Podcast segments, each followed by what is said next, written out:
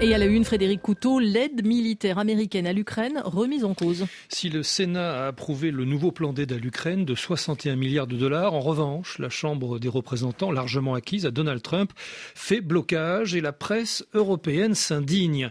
Inconcevable, s'exclame le soir à Bruxelles. Certes, le vote au Sénat d'un projet de loi bipartisan qui rouvrirait le robinet de l'aide américaine à Kiev est une timide victoire pour l'administration Biden et les rares républicains traditionnalistes, mais, mais déplore le quotidien belge, l'obstacle de la Chambre des représentants acquise à Trump et sa stratégie du chaos paraît en l'état infranchissable, douchant les espoirs d'un réapprovisionnement rapide de l'Ukraine en armes et en munitions. En fait, analyse le temps à Genève, ce blocage à la Chambre des représentants illustre les profondes divisions du Parti républicain entre une aile traditionnelle attachée au rôle international des États-Unis et une majorité isolationniste rangée derrière Donald Trump en position de force pour être le candidat du parti à la présidentielle de novembre. L'ancien président veut mettre fin à la guerre en Ukraine en 24 heures, dit-il, et considère que le soutien américain prolonge le conflit. À Washington, le salut de l'Ukraine suspendu aux guerres intestines de la droite américaine euh, regrette Libération à Paris.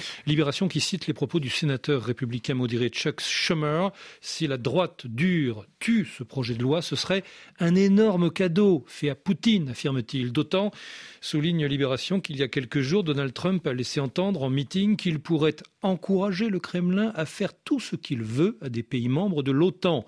Mon Dieu, que c'est idiot, honteux, dangereux et anti-américain, s'est emporté Joe Biden dans une allocution télévisée hier après-midi, avant de rajouter, rapporte encore Libération, aucun autre président dans notre histoire ne s'est ainsi incliné devant un dictateur russe. La Croix, autre quotidien français, s'inquiète. Le refus de la Chambre des représentants américaine de voter une aide militaire à l'Ukraine n'est guère en mesure de rassurer les Européens, affirme la Croix, tout comme la provocation de Donald Trump affirmant qu'il encouragerait la Russie à s'en prendre aux pays de l'OTAN si ceux-ci ne payaient pas leur part.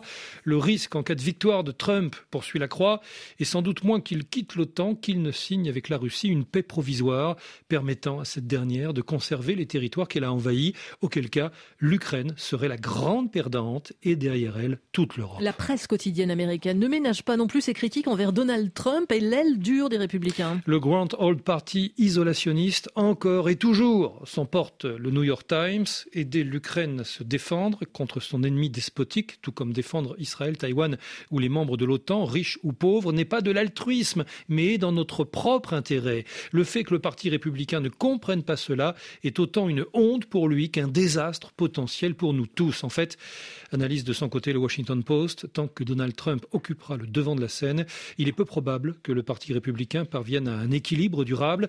Il restera vulnérable à des personnalités opportunistes comme lui. Le Wall Street Journal cible directement le président pro-Trump de la Chambre des représentants, Mike Johnson. S'il bloque le vote de l'aide à Kiev, lui et les républicains porteront la responsabilité de ce qui se passera ensuite en Ukraine et ailleurs.